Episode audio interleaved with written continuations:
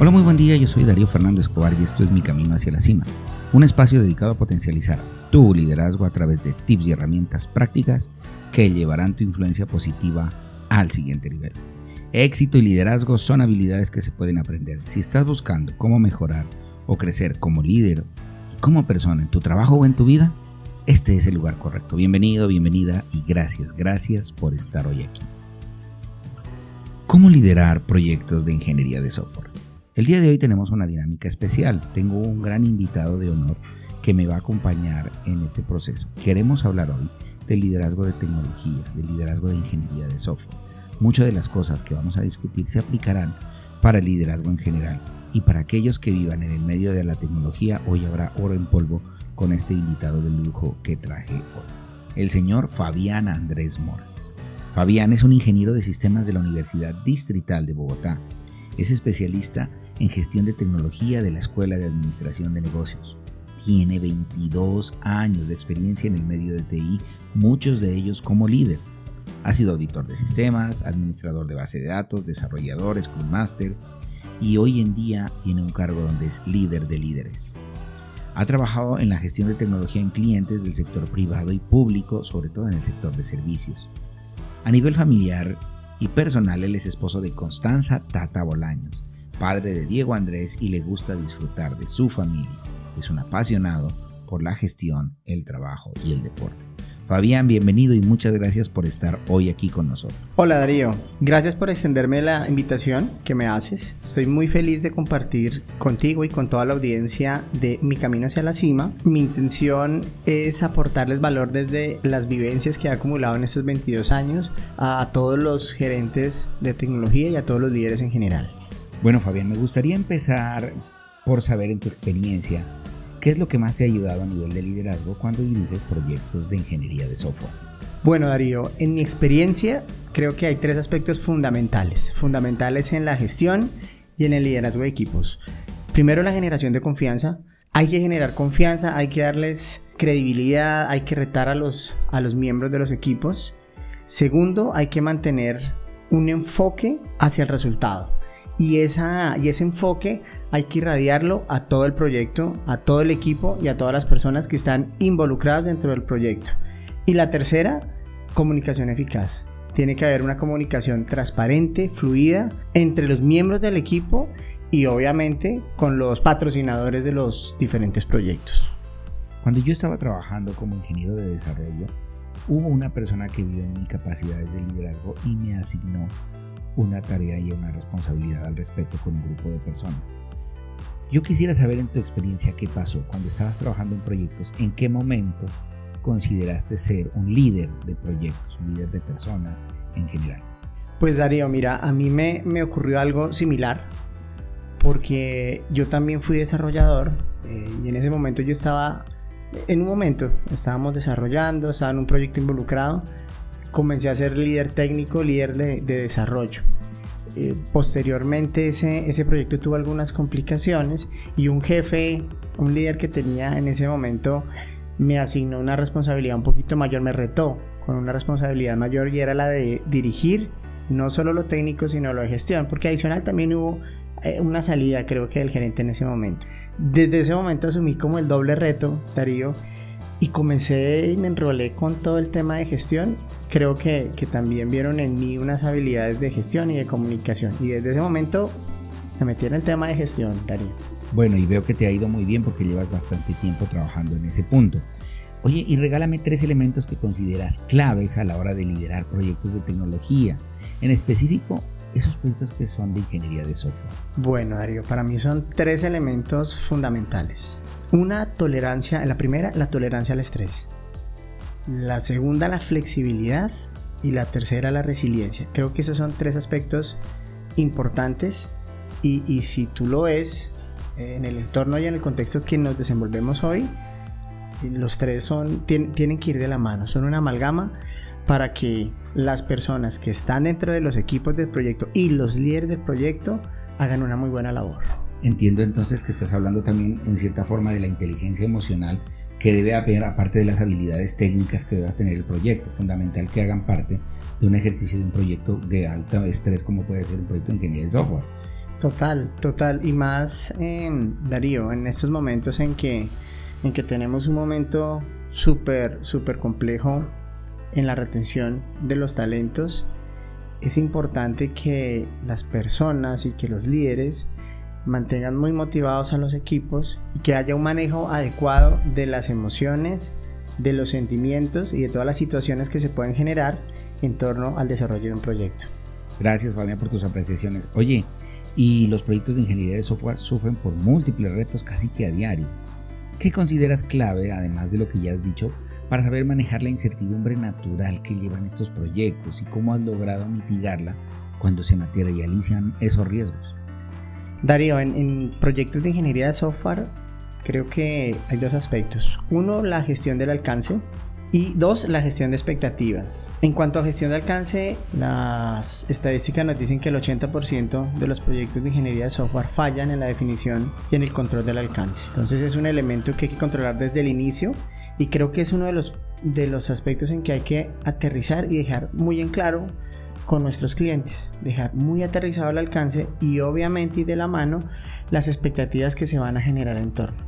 Al final, cuando, cuando hacemos retrospectivas de los proyectos que no salen de acuerdo a lo planeado, la gran conclusión es que no se aterrizaron de forma adecuada las expectativas generado. ¿Por qué?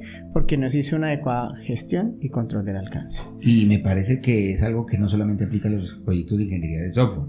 En general, cualquier proyecto que tenga claras expectativas y las realidades que se están dando permiten hacer ajustes en su momento adecuado para lograr darle un rumbo feliz a cada proyecto, ¿no te parece? Sí, de acuerdo. Y al final, cuando hacemos eso, cumplimos lo que prometimos. Y eso genera clientes satisfechos, clientes felices.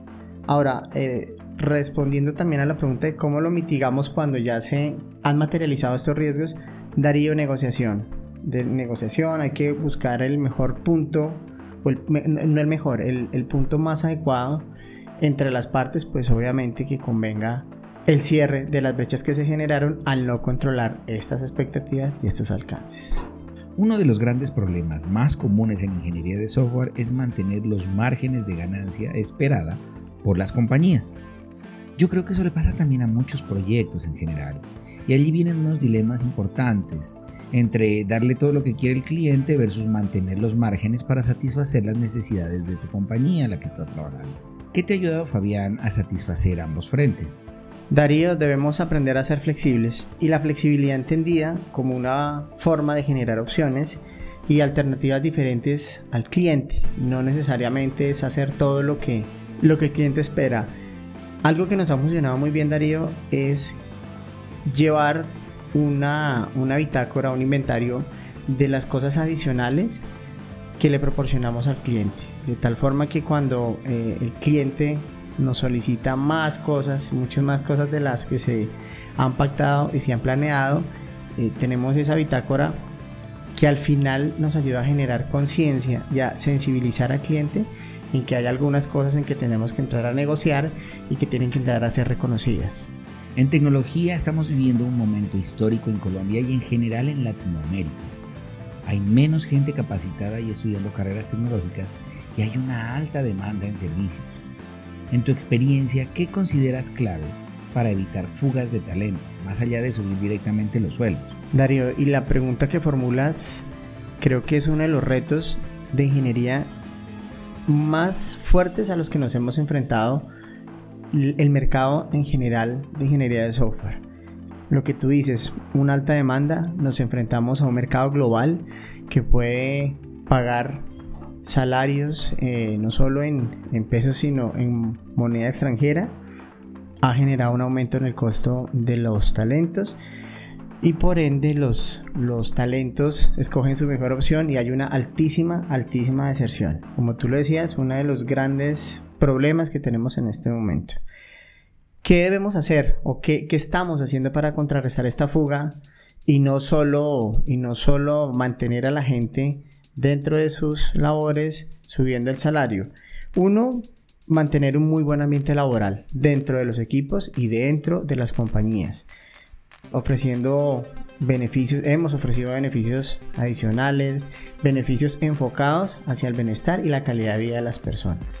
Dos, hay que tratar en lo posible de generar un equilibrio entre la vida y el trabajo. Súper importante este aspecto en las decisiones que toman los chicos para quedarse o para retirarse de las compañías. Eh, y tercero, hay que, a, los chicos hay que, hay que ponerles retos, retos técnicos. Las personas no solo se quedan en una compañía por plata, o por dinero, por efectivo. Se quedan también por los retos, por su proyección profesional. A los chicos hay que darles retos técnicos y también retos de adaptación.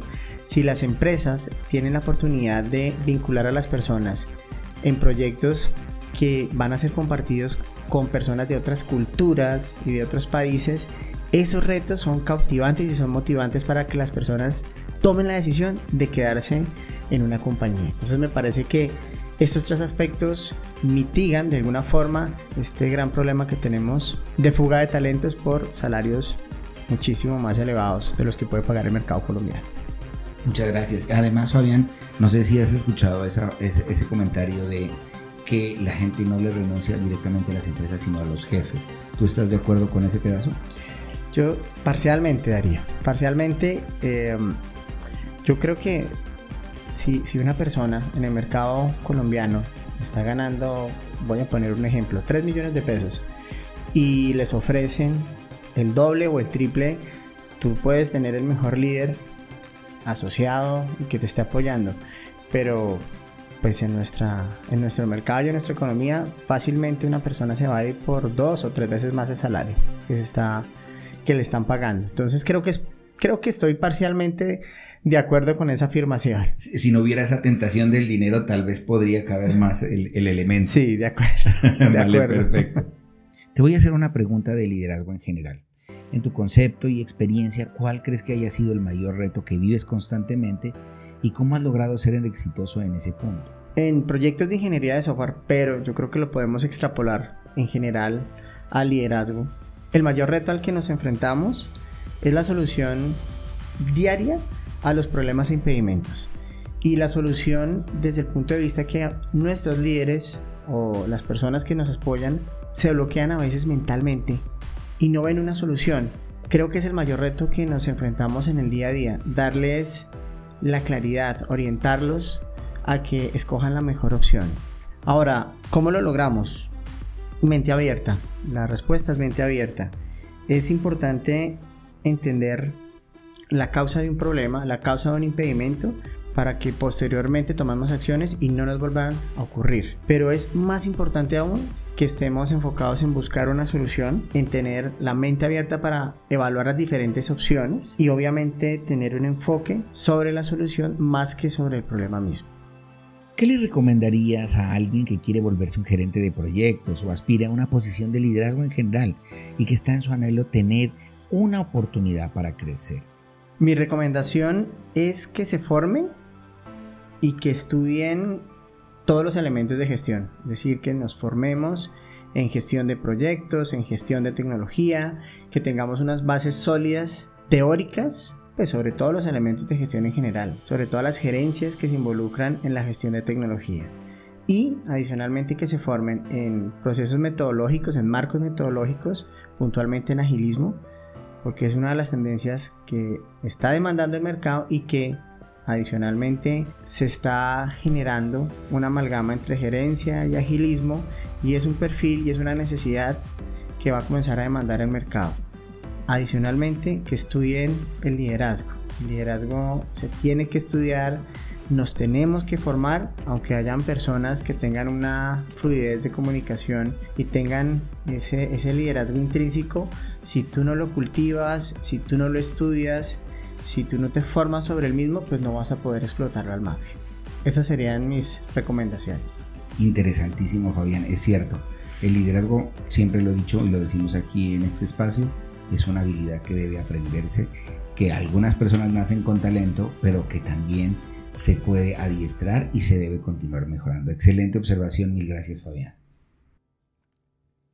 ¿Y qué le recomendarías a un cliente tuyo que esté iniciando un proyecto con cualquier proveedor y que consideres vital para que tenga éxito desde etapas tempranas del mismo? Darío, en mi experiencia profesional yo he tenido la oportunidad de ser proveedor, pero también he podido ser cliente. proveedor, es decir, eh, productor de, de, soluciones, de tecnología, en este caso puntual, pero también he sido cliente. Entonces he estado como en los dos, en los dos lados de, de en las dos, he tenido las dos caras de la moneda. En los dos sabores. En los dos sabores. Mm, lo puedo decir con, con, conocimiento de causa que cuando, cuando uno tiene la camiseta de cliente y ve al proveedor como eso, como simplemente un proveedor, vas a tener dificultades.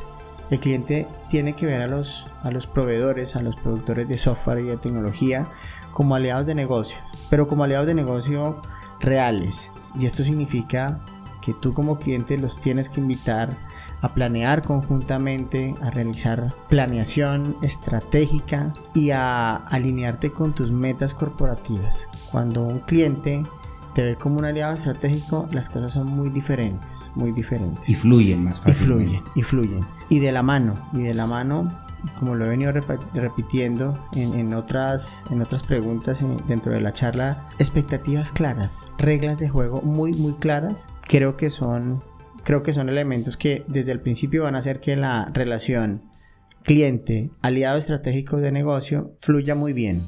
Y ya para terminar y agradeciéndote todo este tiempo que nos has dedicado aquí en mi camino hacia la cima, me gustaría hacerte una última pregunta. Personalmente me consta que antes de ser un líder en TI, eres un gran líder a nivel profesional. Me gustaría saber de todo esto que has aprendido en el liderazgo corporativo, ¿qué exportarías a nivel de liderazgo en tu familia? Bueno, Darío, pues no, yo también he estado muy, muy, muy, muy agradecido de estar estos minutos aquí contigo y compartiendo las, las experiencias. Bueno, esa pregunta, la pregunta más difícil la dejaste al, al final, la más profunda. Eh, yo creo que el proyecto más grande que tenemos todos y cada uno es nuestro proyecto familia. Y, y, por sí mismo, por lo que estoy diciendo, ojalá pudiéramos, pudiéramos exportar todas las, todos los aprendizajes que tenemos a diario en nuestro proyecto familia, que al final es el más importante. Pero bueno, para ser súper puntual con la respuesta, Darío, yo creo que yo trato de, exportar la flexibilidad, em, la comunicación y la transparencia. Creo que son, que son los aspectos que trato de aplicar en el día a día con mi esposa, con mi hijo y adicionalmente con, con ellos tratamos de, con ellos y, y, lo digo puntualmente con mi esposa, siempre tratamos de, de generar espacios de reflexión que nos permitan entender los errores que podemos cometer y qué podemos, qué acciones podemos emprender para, para hacer, eh, para mejorar y para hacer una mejor vida en familia y en pareja. Y qué chévere, y yo me imagino que tú también compartirás conmigo eh, que ser líder también implica ser líder en casa, ser líder en la familia, en algún equipo de microfútbol o de esto en un equipo deportivo, inclusive en nuestra comunidad, ¿cierto? Sí, de acuerdo. El, el liderazgo, si, si, si, lo, si lo tenemos, si lo estamos desarrollando y lo estamos cultivando, realmente lo tenemos que aplicar en todos los espacios y en los momentos que la vida nos dio oportunidad de hacerlo, Darío. Además que el ser líder es al final algo que te genera una una retribución personal muy bonita. Cuando tú te das cuenta que pusiste todo tu empeño e hiciste que algo ocurriera para generar un resultado que impacta a los demás, creo que es algo que nos llena de satisfacción a todos los líderes. Yo creo que esa es una de las grandes ventajas del liderazgo, esa sensación de que al final apoyaste una causa, la ayudaste, la hiciste crecer y lo vas a hacer al, al, final. Eso generalmente, aparte de todo lo que sea profesionalmente, es una satisfacción enorme en términos generales, ¿cierto? Totalmente de acuerdo. Fabián, muchísimas, muchísimas gracias por tu espacio, por tu tiempo, por habernos compartido tu experiencia y tu conocimiento y esperamos volverte a tener en una próxima oportunidad. Darío, nuevamente, no, mil gracias por el espacio. Súper estos, estos eh, espacios que estás generando. Creo que estás haciendo un gran trabajo con mi camino hacia la cima. Espero realmente que, que sigas, que sigas haciéndolo. Lo estás haciendo muy bien. Y nada, cuando, cuando me vuelvas a invitar, con muchísimo gusto. Bueno, muchas gracias a todos también por haber estado aquí. Recuerden que una versión escrita de este podcast la encuentran en mi website www.soydarioscobar.com en la sección de blogs. Seguramente encontrarán un resumen y las partes más importantes de esta charla. Te invito a seguirme en Instagram en la cuenta arroba mi camino hacia la cima. Si tú consideras que la información que acabas de recibir te fue de utilidad, te invito a que la compartas con tus amigos con tus colegas y con la gente de tu trabajo. Así me ayudas a mí también a llegar a más personas y a poner un granito de arena en su desarrollo personal o profesional. Gracias, gracias Fabián y a todos ustedes los esperamos en el próximo podcast.